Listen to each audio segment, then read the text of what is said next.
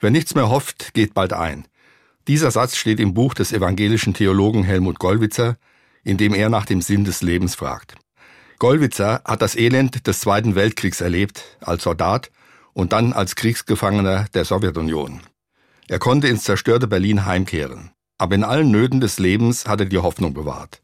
Ich habe ihn kennengelernt als Student in Berlin. Damals war die Stadt durch die Mauer geteilt in Ost und West. Es gab die Studentenbewegung und auch Unruhen. Doch Gollwitzer redete mit uns Studierenden über die Hoffnung. Er hatte sinngemäß so gesagt, ich hoffe auf Frieden, Versöhnung und Auferstehung des Lebens. Das hat mich bis heute beeindruckt. Der Satz ist mir wichtig, wer nichts mehr hofft, geht bald ein. Vieles belastet uns jeden Tag. Ob das die Sorge ist, wie wir im alltäglichen Leben zurechtkommen, oder die Nachrichten von dem elenden Krieg in der Ukraine. Aber es gibt dem Menschen eine Kraft, die uns widerständig sein lässt.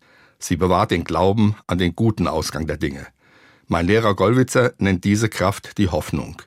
Er unterscheidet auf der einen Seite das äußerliche, mühevolle Dasein der Menschen, auf der anderen Seite das sinnerfüllte Leben.